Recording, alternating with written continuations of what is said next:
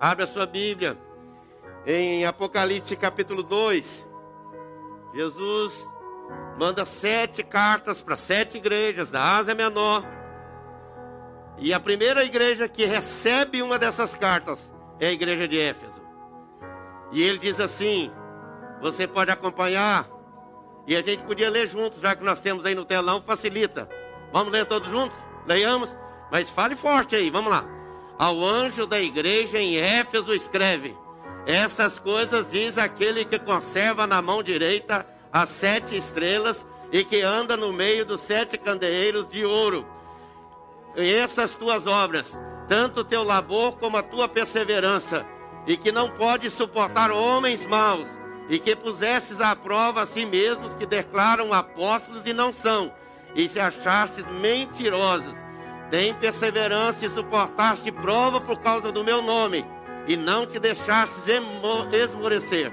Tenho, porém, contra ti que abandonaste o teu primeiro amor. Lembra-te, pois, de onde caíste, arrepende-te e volta à prática das primeiras obras. E se não, venho a ti e moverei do teu lugar o teu candeeiro, caso não te arrependas. Tens, contudo, a teu favor, que odeias as obras dos nicolaítas, as quais eu também odeio. Quem tem ouvidos, ouça o que o Espírito diz às igrejas. Ao vencedor, dar-lhe-ei que se alimente da árvore da vida que se encontra no paraíso de Deus. Põe a sua mão nessa direção assim e diga: Senhor, põe uma bênção especial aqui dentro da minha mão e dentro do meu coração, para eu continuar firme, amando o Senhor e servindo o Senhor em espírito e verdade. E o povo de Deus diz: Amém. Pode se assentar, querido. Pode se assentar. Amados, como hoje é dia de missões, claro, nós estamos trazendo para o nosso coração uma palavra de Deus sobre essa igreja. Essa igreja, ela tem, com certeza, preciosas lições para o nosso coração. Essa carta não foi escrita apenas para a igreja de Éfeso. Essa carta foi escrita para mim, para você, para a Vida Nova, para todas as igrejas no mundo inteiro hoje. E essa carta traz para nós, nesse dia, despertamento, desafio, e nos leva a buscar uma vida completamente diferente nas mãos do Senhor. É, João escreve o Apocalipse. E isso aconteceu no ano mais ou menos 96 da nossa era. João estava é, naquele momento era o único que estava vivo de todos os outros que já tinham sido mortos por causa do Evangelho e da graça do Senhor, os outros apóstolos. E então, ele estava vivendo no momento em que Domiciano era o imperador, aquele que era considerado como Nero, um homem truculento, um homem horrível, um homem perseguidor da igreja, um homem que buscava é, de uma forma mais intensa cada dia acabar com a igreja, vilipendiar a igreja e fazer com que ela acabasse. João, então, está ali, naquela igreja, trazendo a palavra de Deus e trazendo essa palavra tão preciosa para o nosso coração. Éfeso era uma cidade importantíssima, mas muito importante naquela época. Era uma cidade em que havia uma porção de coisas importantes. Entre elas, havia aquilo que vocês conhecem na Bíblia, em Atos, se fala sobre isso, a, a grande deusa Diana. E havia um comércio de idolatria, de feitiçaria, de bruxaria, de tudo quanto é ídolos. Eles tinham um comércio fortíssimo na cidade naquela época. E aí, nesse, nesse meio, então, é, o Senhor manda essa carta para essa igreja. E é muito importante a gente pensar nas coisas tão lindas que acontecem nessa igreja e naquilo que Jesus também traz para nós uma palavra de desafio para o nosso coração. Por exemplo, quem é que foi pastor dessa igreja? Paulo, Apolo, Timóteo e João. Não era qualquer um, não, gente. Pensa atenção nisso. E Apolo era um homem assim, super capacitado inteligentíssimo. E ele estava ali, era, foi um dos pastores da igreja. E essa igreja, então, vivia e estava ali naquele momento, mas ela estava agora recebendo uma palavra da parte de Jesus. Então eu quero chamar você para a gente pensar um pouquinho sobre reacendendo a chama do primeiro amor. Reacendendo a chama do primeiro amor. Ou seja, por que, que Jesus traz essa palavra para o meu, para o seu, para o nosso coração hoje? Reacendendo a chama do primeiro amor. Então vamos ver o que, que Jesus faz com essa igreja. Presta atenção nisso para você ver. Primeira coisa que Jesus é, faz com essa igreja é dizer para ela o seguinte: olha bem, eu escrevo uma carta para vocês. Ou seja, quem escreve uma carta, quem tira um tempo para escrever um bilhete, quem tira um tempo para fazer um e-mail, ou fazer um text, ou mandar uma mensagem, é uma pessoa que está interessada na outra. E Jesus está então dizendo: Eu estou interessado na sua vida, estou interessado na vida da igreja. Então, ele tem esse carinho com a igreja, escreve essa carta para a igreja, como hoje ele também está, da mesma forma, dizendo: a igreja Vida Nova, ou a igreja minha, aí em Toronto, essa carta está atualizada. Segunda coisa que ele fala, olha aí para você ver no versículo 2. Ele diz assim: que ele está segurando a igreja dentro da sua mão. Por exemplo, eu posso segurar esse violão aqui, ó. Tá certo? Eu estou segurando o violão. É uma coisa. Agora, se eu pegar alguma coisa, né, e colocá-la dentro da minha mão, por exemplo, essa essa bateria aqui, o que que eu estou dizendo? Ela está dentro da minha mão que, que isso representa? O que, que isso diz para mim e para você? Está dizendo que Jesus mantém a gente seguro dentro das suas mãos. Nós estamos dentro da mão dele, ou seja, primeiro, protegido, certo? O diabo não está tendo como tocar na minha vida e na sua, porque nós estamos colocados no centro, dentro da mão direita de Jesus. E o que, que Jesus diz? Lá em João ele vai dizer assim: essa igreja está dentro da minha mão de uma forma tão extraordinária que ninguém as arrebatará das minhas mãos. Amém, irmãos? Louvado seja Deus! Sua vida está no centro, dentro da mão direita de Deus. É Deus que sustenta você. É Deus que me sustenta. Então, a minha vida, a igreja do Senhor, está dentro das mãos do Senhor. É Ele que nos dá a segurança, a alegria, a paz, o sustento. É Ele que nos mantém focados nele e firmados na Sua palavra. A outra coisa que Jesus faz aí nesse texto é que ele diz: Eu ando no meio da igreja. Eu ando no meio da igreja. Ó. Ou seja, você já percebeu isso? Você está aqui, ó.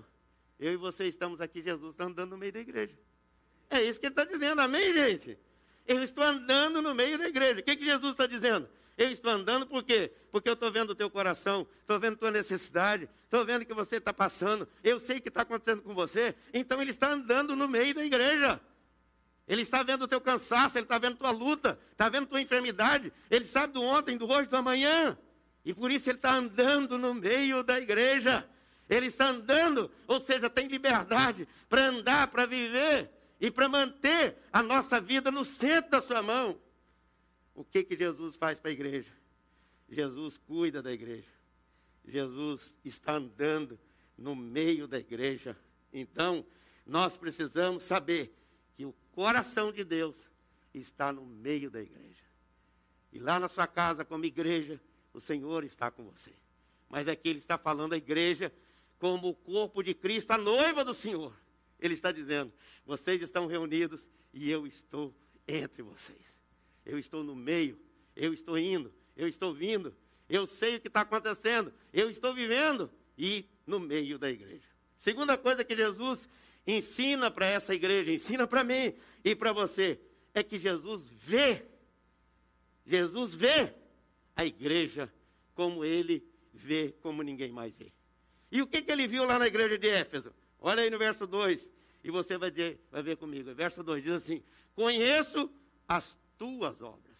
O que, que Jesus vê na igreja? Ele vê obras, trabalho, ação, atitude, energia, fogo. Ele vê presença. Ele vê a ação da igreja como Marta. Quando ele chega lá na casa de Maria Marta e Lázaro, o que que ele acontece lá? Marta estava apenas servindo. Mas ele diz: Maria escolheu a melhor parte. Mas ele não condenou a Marta. Ou seja, servir faz parte da igreja. Nós estamos aqui trabalhando. Você trabalha, você vem, você, você participa das reuniões da igreja, você é um membro que dá, dá testemunha lá fora, dá testemunha aqui dentro. Você participa na escola dominical, traz seus filhos. Nossos filhos estão agora tendo aula lá, tantos irmãos estão lá trabalhando, ajudando, participando. Ou seja, isso é trabalho. E Jesus está dizendo: olha, o que, que eu vejo no meio da igreja? Eu vejo que vocês têm trabalho, e isso é muito bom. Eu recebo o trabalho de vocês. Por quê? Porque o Senhor nos chamou para servi-lo. Segunda coisa importante que Jesus viu nessa igreja é a perseverança. Aí no verso 2, ele está dizendo aí: vocês são perseverantes. Ou seja, perseverança no meio das adversidades. Porque na hora que está tudo bem, você tem dinheiro, tem saúde, tem família, está tudo uma maravilha, todo mundo está amando você, o governo está uma maravilha, não está tendo Covid, não está tendo pandemia, não está tendo problema de, de doença, não está tendo é, é, problema de relacionamento. É fácil perseverar na hora que está tudo bem. Mas o que, que Jesus está dizendo aí nesse texto, através de João.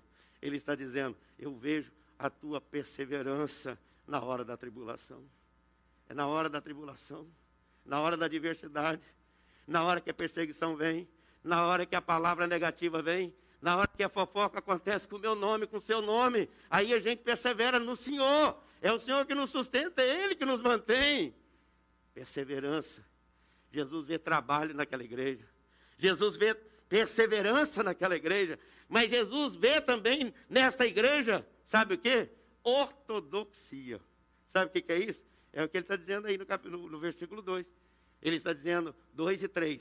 Ele está dizendo: olha, vocês não suportam a obra dessas pessoas que se dizem apóstolos, mas não são.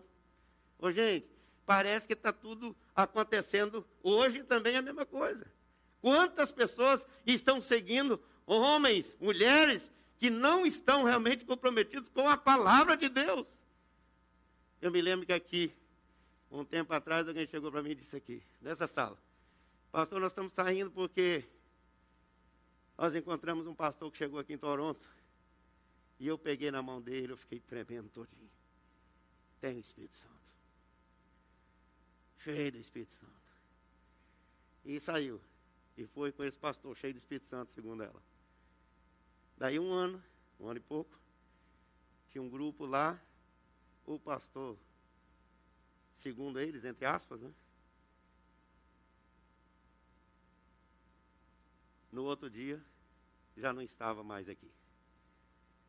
Levou o dinheiro do povo, fechou a igreja, pegou as coisas que eram da igreja, e o pessoal, vários deles, ficaram totalmente debandados por aí. Meus irmãos, Jesus nos chama para perseverarmos nele, na hora da adversidade. E ele diz que nós temos que ser ortodoxos na palavra dele, mas ortodoxos também no coração. Fogo do Espírito Santo dentro de nós. Em meio às adversidades, tribulações, dificuldades, o poder do Senhor tem que estar dentro de nós. E aí ele está dizendo lá no verso 6, ele diz assim: tem uma coisa muito boa também no meio de vocês, que vocês reprovam os nicolaístas. E eu odeio também. Jesus disse, agora você vê, Jesus odiando. Claro que Jesus odeia aqueles que fazem a obra que não é dele. Ou seja, e ainda no meio da igreja. E sabe o que, que os nicolaístas faziam? Eles ficavam falando para a igreja o seguinte: as coisas não são bem assim. Lá no Éden já aconteceu isso. Não é verdade? O inimigo chegou e disse: Não foi bem assim que o Senhor Deus falou. E olha, muito cuidado. Palavra de Deus é palavra de Deus. Nós temos que ficar com a palavra. E essa igreja era uma igreja que tinha firmeza na palavra. Firmeza E Jesus está dizendo para ela: Olha, eu estou vendo todas essas coisas no meio de vocês e eu estou escrevendo para falar isso para vocês. A outra coisa muito importante que Jesus fala para essa igreja é que ele tem algo contra a igreja. Apesar dessa igreja receber essa carta, Jesus está no meio da igreja, Jesus ter é, é, andado no meio da igreja, olha o que, que ele fala para essa igreja. Olha o que está aí para você ver no verso número 4.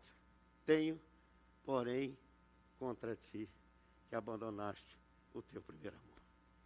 Jesus tem algo contra essa igreja.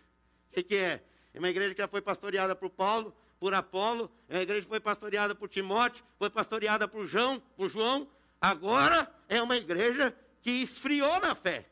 É uma igreja que, apesar de estar é, com a cabeça ortodoxa, mas está com o coração, perdeu a primeira alegria da presença, da conversão, do amor do Senhor. Já viu aquela pessoa que se converte e parece que quer anunciar no jornal da cidade? Um dia o rapaz falou isso para mim. Pastor, me converti, quero anunciar no jornal principal da cidade. Né? O Canadá Post, quero anunciar lá. Na primeira página, fulano de tal agora é nova criatura. Eu falei com ele, não faça isso. O evangelho é para ser vivido, é para ser praticado.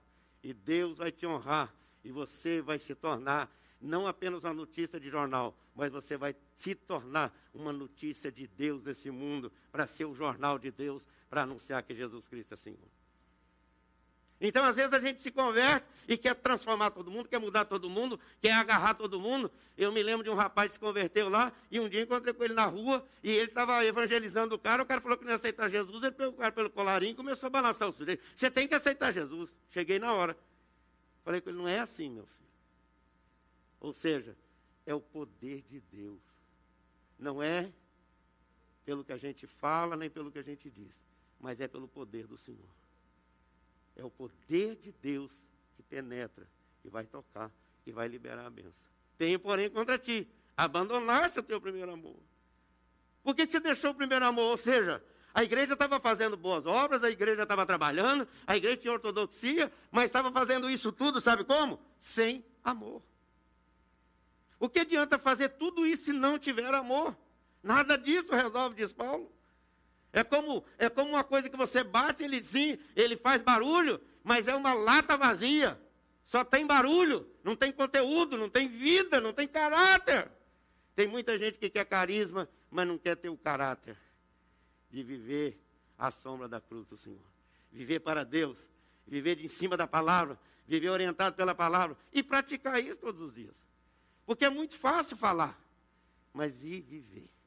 Viver dentro de casa, viver fora de casa, viver no trabalho. Então Jesus está dizendo: Eu tenho, porém, contra ti, que abandonaste o primeiro amor. Ou seja, como é que uma igreja vai fazer a obra de Jesus sem viver o amor de Jesus? Por isso que Deus diz, João 3,16: Porque Deus amou o mundo de tal maneira que deu seu Filho unigênito, para que todo aquele que nele crê não pereça, mas tenha a vida eterna. Então Jesus diz para aquela igreja: olha, eu, o que, que eu, eu, eu, tenho a favor de vocês, mas o que, que eu tenho contra vocês? Agora, o que, que eu tenho para vocês fazerem? Que vocês precisam resolver isso. Aí ele vai dizer, aí no verso 6, olha aí para você ver. Verso 5 ele diz: Lembra-te de onde caíste. Ou seja, três coisas Jesus fala para aquela igreja naquele momento. Quais são as três coisas que ele fala para aquela igreja? Lembra-te. Lembra-te de quê? De onde caíste? Aí a segunda coisa, arrepende. Terceira coisa, volta à prática das primeiras obras.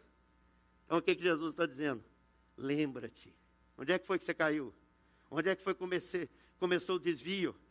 Onde é que foi que começou aquele relacionamento que não era para ter começado? Quando é que foi que começou aquele momento em que você começou a falar aquilo que não devia falar? Palavras imundas, relacionamentos que não deviam. Ou seja, o Senhor está dizendo para nós, nesse momento: lembra-te, lembra-te.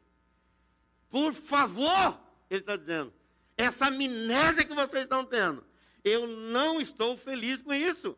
Pelo contrário, eu vou, daqui a pouco, se vocês continuarem desse jeito, vou vomitar vocês da minha boca. Ele vai dizer mais na frente: Ou seja, o que, Jesus está dizendo? Lembra-te, lembra-te. Sabe o que, que Malaquias diz no capítulo 3? Ele diz assim: Olha, vocês precisam voltar. Vocês precisam voltar. Ou seja, volta à prática. Não deixe para trás, mas vem para a minha presença e volte para a presença do Senhor. Vem praticar a minha vontade, vem praticar a palavra, vem praticar o que eu estou ensinando, o que eu estou mostrando para vocês. Vem para mim. Malaquias, lá no Velho Testamento, já está dizendo isso para o nosso coração. Ou seja, lembra-te. Nós precisamos lembrar. É um momento da gente refletir. Eu quero pedir você, em nome de Jesus, agora, querido, que você pense aquilo que está esfriando, distanciando, trazendo para você aquilo que não é de Deus. Quem sabe um relacionamento, alianças que não deviam ter feito, né? coisas que hoje estão pesando contra você, contra a sua família, e às vezes vão pesar contra os filhos e os netos lá na frente. Nós precisamos viver a boa nova do Evangelho hoje, nesse momento. Jesus está dizendo: lembra-te de onde caíste. Aí ele está dizendo: arrepende-te. Porque vezes a gente lembra da coisa, mas não tem coragem de dizer, Senhor, eu me ajoelho, eu me confesso, eu ponho minha boca no pó e digo, Senhor, eu sou um trapo de imundícia. Eu sou um trapo, preciso da tua graça. E Davi pode ter feito o que ele fez. Mas uma coisa muito importante ele disse: enquanto eu calei, enquanto eu calei os meus pecados, envelhecer os meus ossos pelos meus constantes gemidos. Mas quando a ti eu confessei a minha iniquidade e não mais ocultei, tu perdoaste a iniquidade da minha vida e eu me tornei agora um verdadeiro adorador em espírito e verdade. Arrepende-te. Arrepende-te. Ele está dizendo, lembra das coisas, dá uma, uma avaliada como é que está a sua vida. Tem gente que nunca erra. Gente que nunca erra. E tem gente que acha assim, não, Alguém disse para mim uma vez, pastor, já tem uma semana que eu não peco. Falei, então pode confessar que você acabou de pecar. Falei para ele, pode confessar que você acabou de pecar. Que a Bíblia diz que nós somos pecadores. A Bíblia diz que aquele que confessa e deixa alcançará misericórdia. Arrepende-te. Arrependimento é o quê? Mudança de atitude. É mudança de vida. Aquele que roubava, diz a Bíblia, não roube mais. Aquele que mentia, não minta mais. Aquele que era um fofoqueiro, não seja fofoqueiro mais. Aquele que era um desleixado, não, não seja desleixado mais. É isso que a Bíblia diz. Aquele que era preguiçoso, vai ser trabalhador. Vai sustentar sua família, vai trabalhar no reino de Deus. Vai ser uma benção. Aquele que ficava só, longe dos caminhos do Senhor, volta à prática das primeiras obras. E aí Jesus está dizendo: olha, esse é o conselho que eu dou para você. Essa é a ordem que eu dou para você. Esse é o mandamento que eu te dou. Primeiro, que eu te dou. Primeiro, volta à prática das primeiras obras. Segundo, arrepende-te. Arrepende-te. Lembra-te onde caíste. Arrepende-te. E agora, volta a praticar. Queridos, quem sabe você, nesse momento, e deixa eu dizer, eu tenho certeza absoluta, que tem gente que está aqui nesse auditório e sei que o Senhor está falando para mim e para você. E seguramente, nessa semana, você pensou: o que, que eu tenho que fazer para aquecer o meu coração? O que, que eu tenho que fazer? Porque lembrar, arrepender e não mudar, não completou a obra. O Senhor quer que a obra seja completa. Arrepende-te. Pratica. Volta à prática das primeiras obras. Gente que já foi tão abençoado lá atrás. E por que não está sendo? Volta essa prática das primeiras obras. Ajuda, participa. Vem para as reuniões. Dá o seu melhor para o Senhor. Faz tudo com amor, faz com dedicação. Porque é isso que ele está ensinando para nós. Essa igreja era uma igreja que tinha tanta coisa boa, mas ela tinha uma coisa que Jesus estava reprovando.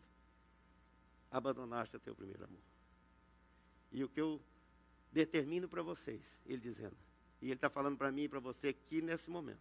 Ele está dizendo: lembra-te. Ele está dizendo: arrepende-te. Ele está dizendo: volta. Volta à prática das primeiras obras. Gente que lá atrás participava, ajudava, era dizimista, ofertante, ajudava missões, fazia tudo, estava envolvido, perdeu. Mas perdeu por quê? Jesus mudou? Não. Deus mudou? Não. Então quem mudou? Fui eu. Eu que fui desviando. Eu que fui deixando. Eu que fui achando as ofertas do mundo mais interessantes. Mais interessantes. O trabalho. E às vezes coisas boas. Tem gente que trabalha demais e às vezes chega aqui na igreja e não consegue nem assistir o culto. Está cochilando, está dormindo. Então nós temos que descansar o nosso corpo, porque ele é templo do Espírito Santo. E aprendemos isso aqui na sexta-feira, muito bem, por sinal, né? Quem veio sabe disso. Muito bem. Precisamos de cuidar do nosso corpo. Nosso corpo é templo do Espírito Santo. Precisamos então voltar à prática das primeiras obras. Ser apaixonado pelo Senhor, apaixonado pelo Espírito Santo, deixar se encher do Espírito Santo, deixar ser tomado pelo Espírito Santo, ser um bom marido, uma boa esposa, um bom filho, um bom pastor, um bom crente, enfim, somos igreja do Senhor e nós temos que declarar dia a dia que nós realmente somos do Senhor. E aí o que, que ele diz? Olha bem, então ele diz: Olha, essa ordem eu estou dando para vocês, façam isso. Sabe por quê? Que agora ele conclui essa carta. Olha como é que ele conclui, gente. Tremendo demais. É um negócio assim fantástico. E ele termina no 7 dizendo assim: Olha, quem tem ouvidos, ouça o que o Espírito diz à igreja. Quem tem ouvido? Quem tem ouvido aqui? Gente, quem tem ouvido? Quem não tem, fica calado. Todo mundo tem ouvido. Aí diz: quem tem ouvido, mas ele não está dizendo apenas desse ouvido aqui, não, dessa orelha que você tem aqui, esse ouvido, não. Ele está dizendo quem tem ouvidos espirituais, ouça o que o Espírito diz à igreja. É isso que ele está falando. Ele está falando de coisa espiritual, profunda. Ele está falando de coisa que realmente toma a vida da gente. E a gente se envolve nesse amor do Senhor Jesus. E aí ele está dizendo: olha, quem tem ouvidos, ouça o que o Espírito diz às igrejas. Ao vencedor, dar-lhe-ei que se alimente da árvore da vida que se encontra no paraíso de Deus. O que, que Jesus está dizendo? Se você fizer tudo isso, eu não vou remover o candeeiro do meio de vocês e vocês vão morar comigo no paraíso e vão viver dessas maravilhas do Senhor. Queridos, deixa eu dizer para você, não é o pastor que muda a minha vida mas é o pastor dos pastores. O pastor ajuda, o pastor contribui, o pastor ora, o pastor visita, o pastor tem a palavra, o pastor está aqui para socorrer, para pastorear, o pastor está aqui para abençoar, para dar uma palavra encorajadora, para dizer para você, sua vida, nesse momento, está recebendo uma coisa nova, uma unção especial, uma palavra de Deus, e você fique firme, porque ainda que você esteja fazendo tudo, mas se não tiver amor, nada disso adianta. Tem que fazer com amor.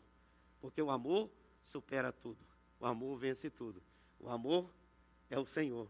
Porque o amor, Jesus disse, Ele é o amor.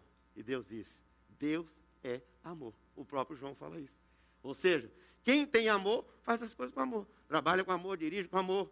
Tá certo? Tem gente que ele é, é, olha as coisas sempre do ponto de vista contrário. Esse carro é uma droga.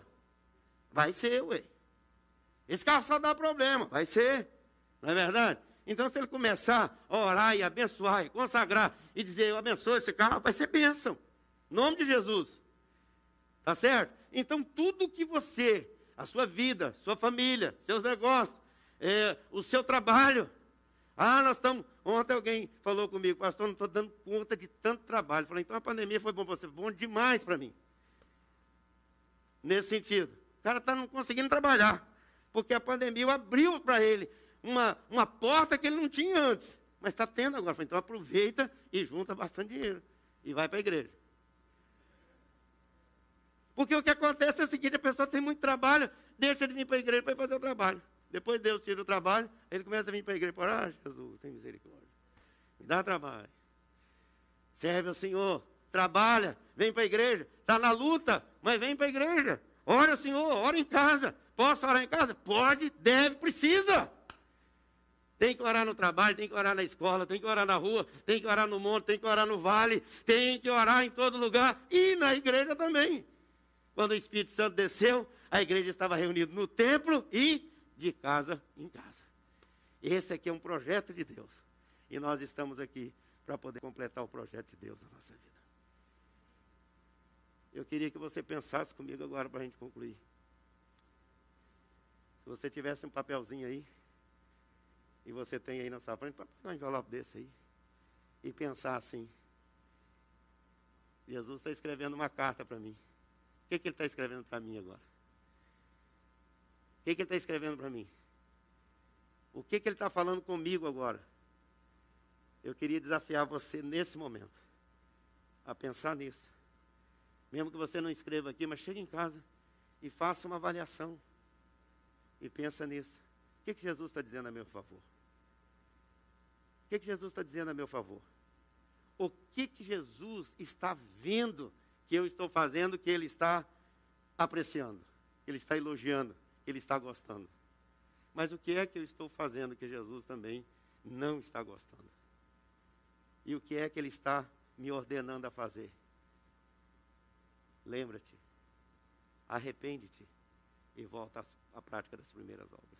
E se você fizer isso de coração e cheio do amor de Deus, Ele está dizendo: Olha, eu vou levar você para viver comigo eternamente no céu.